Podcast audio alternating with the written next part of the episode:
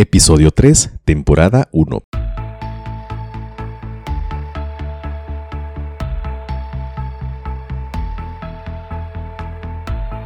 Hola, estás escuchando el podcast Acorde Jurídico, donde encontrarás información útil sobre asuntos legales, pero combinada armoniosamente con cultura, arte e historia. Qué bueno tener tu atención. Me llamo Oscar Márquez, soy abogado y notario salvadoreño.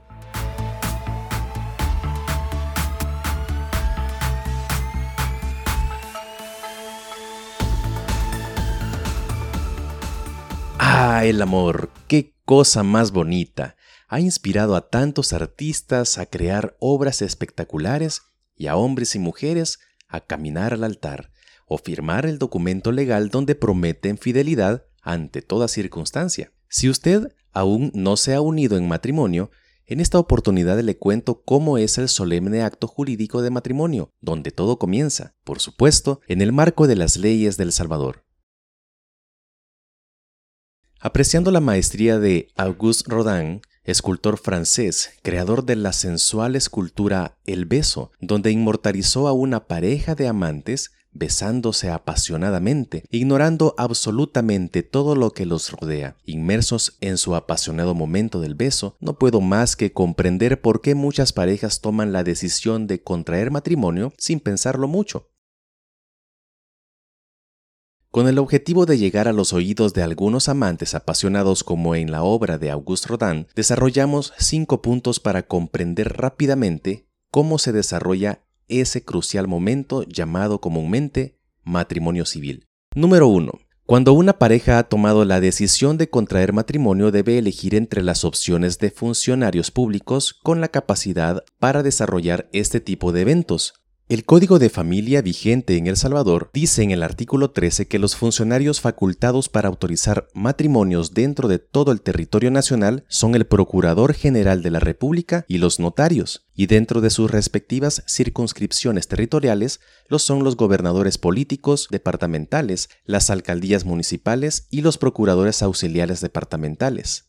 Para los que residen en el extranjero, la ley dice que los jefes de misión diplomática permanente y los cónsules de carrera en el lugar donde estén acreditados podrán autorizar matrimonios entre salvadoreños sujetándose en todo a lo dispuesto en el Código de Familia, por supuesto. Número 2. El siguiente paso es otorgar un acta prematrimonial, donde los novios fijarán una fecha para la celebración del solemne acto de matrimonio. En esta misma acta se definen el régimen patrimonial del matrimonio, si la mujer que va a utilizar partícula de en su apellido y otras particularidades como el reconocimiento de hijos cuando los hay previos al matrimonio. Número 3. El siguiente paso es la celebración del evento de matrimonio para el cual la ley ha establecido un orden y una solemnidad tal que reviste el acto de mucha importancia o relevancia jurídica. Precisamente por la declaración de voluntad pública de unirse en matrimonio uno con el otro. En mi experiencia particular, algunas parejas me han solicitado un momento para entregarse un anillo símbolo de su unión. Otros me han solicitado que suene una melodía al momento de entrar los novios al salón donde se está llevando a cabo la reunión para el matrimonio. Estos detalles no son contemplados por la ley, pero dado que es un evento importante para la familia, un evento social, yo particularmente busco la manera que se incorporen estos puntos sin alterar o incumplir lo que me mandata la ley como funcionario autorizante.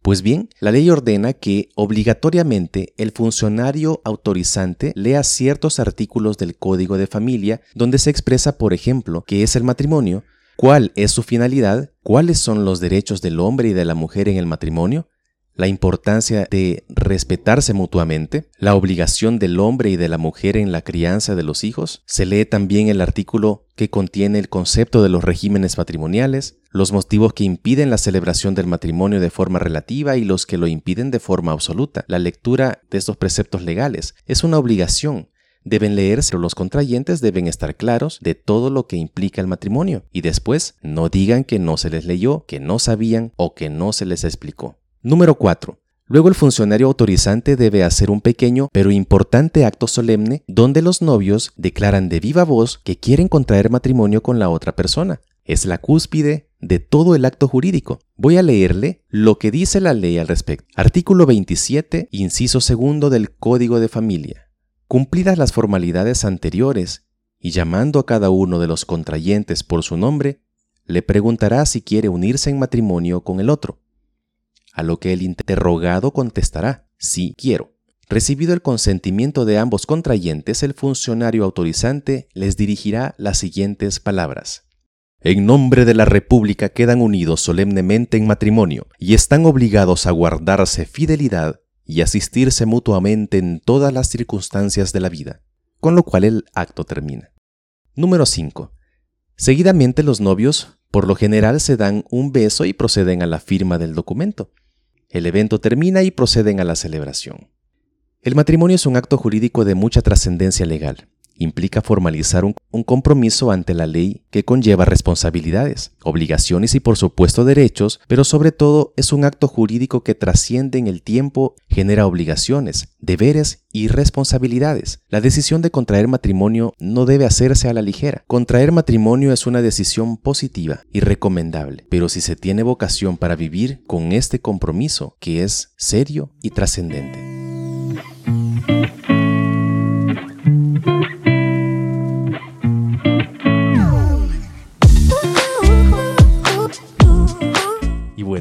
Hasta aquí el tema de hoy. Espero que esta información te sea útil. Contáctame a través del blog con el nombre Acorde Jurídico. Ahí encontrarás mis credenciales, enlaces a redes sociales y mucha más información que puede servirte. Para ello te dejo un enlace en la descripción de este episodio. Antes de terminar, quiero preguntar, ¿te ha gustado el podcast Acorde Jurídico? Por favor, califícalo, deja una reseña en el programa y si te ha gustado, suscríbete para no perderte el próximo episodio. Agradezco tu atención y te cito desde para el siguiente tema, acorde a lo jurídico.